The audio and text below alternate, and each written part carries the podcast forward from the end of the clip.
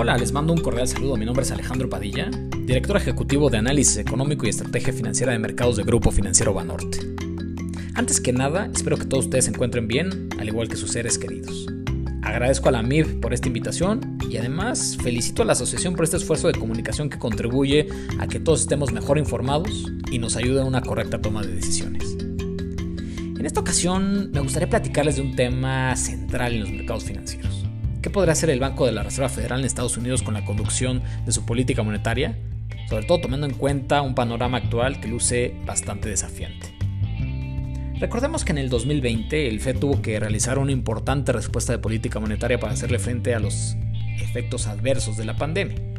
Además de recortar rápidamente su tasa de interés de referencia prácticamente cero, llevó a cabo un estímulo cuantitativo sin precedentes mediante un programa de compra de activos similar al que implementó después de la gran crisis financiera global del 2008 y 2009. La duda sobre qué puede hacer en estos momentos el Fed con su postura monetaria no tiene una respuesta fácil. Esto es lo que ha generado una gran incertidumbre entre los inversionistas y yo considero que las próximas semanas serán cruciales para poder identificar qué es lo que estará haciendo el Banco Central hacia adelante. Para dar un poco de contexto, debemos recordar que el Fed tiene un mandato doble. Por un lado, salvaguardar el nivel de precios, es decir, que la inflación anual se mantenga en promedio alrededor de su objetivo del 2%. El segundo hace alusión al desempeño de la economía, pero siendo más puntuales al estado en que se encuentra el mercado laboral. Por el lado de la inflación, las condiciones han mostrado un deterioro importante en este 2021. La inflación anual actualmente en 5.4%, se encuentra muy por arriba del objetivo del 2%. Una situación similar se observa con otras mediciones que sigue muy de cerca el Banco Central, como es el caso del deflactor PCE subyacente, precios de vivienda, costos laborales, precios del productor, solamente por mencionar algunos. Bueno, parte de estas presiones inflacionarias se explican por un efecto de base adverso, ya que la inflación anual en el 2020, principalmente en el segundo trimestre, era extremadamente baja. Sin embargo, además de este efecto estadístico, también el mundo está enfrentando una serie de disrupciones o choques de oferta en diversos frentes, encareciendo muchos de los insumos que enfrentan las empresas. Tal es el caso, por ejemplo, de la escasez de semiconductores.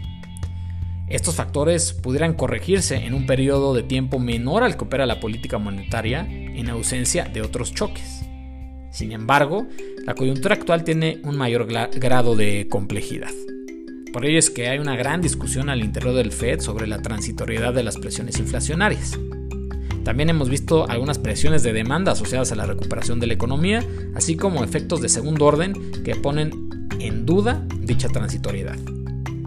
Por el lado del crecimiento, el desempeño de la economía en la primera mitad del año ha sido muy bueno, contribuyendo a estas expectativas de una sólida y rápida recuperación en Estados Unidos. Más aún, algunas cifras de más alta frecuencia sugieren que la segunda mitad del año podría continuar con un buen dinamismo. La economía norteamericana ha logrado hasta el momento recuperar 16.7 de los 22.4 millones de empleos perdidos durante el momento más álgido de la pandemia y también se ha observado una reconfiguración de las fuentes de recuperación, que ha sido mucho más importante en algunos sectores recientemente como el de servicios.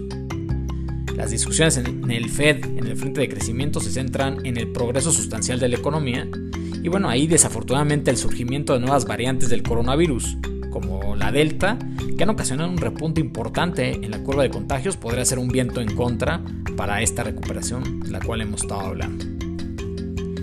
Si unimos todas estas variables, podemos identificar que varios miembros del comité que toman la decisión de política monetaria en Estados Unidos están más inclinados a comenzar la normalización del programa de compra de activos, lo que se le conoce como tapering, tan pronto como en los siguientes meses.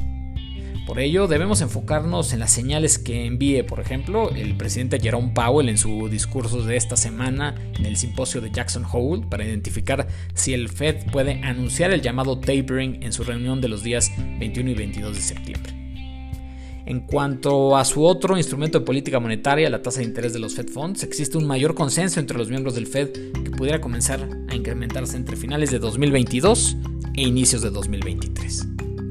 Así que estimados amigos que nos escuchan en este podcast de la AMIB, ya podrán darse cuenta que el FED tiene una difícil tarea por delante y los mercados en parte han reflejado esta incertidumbre.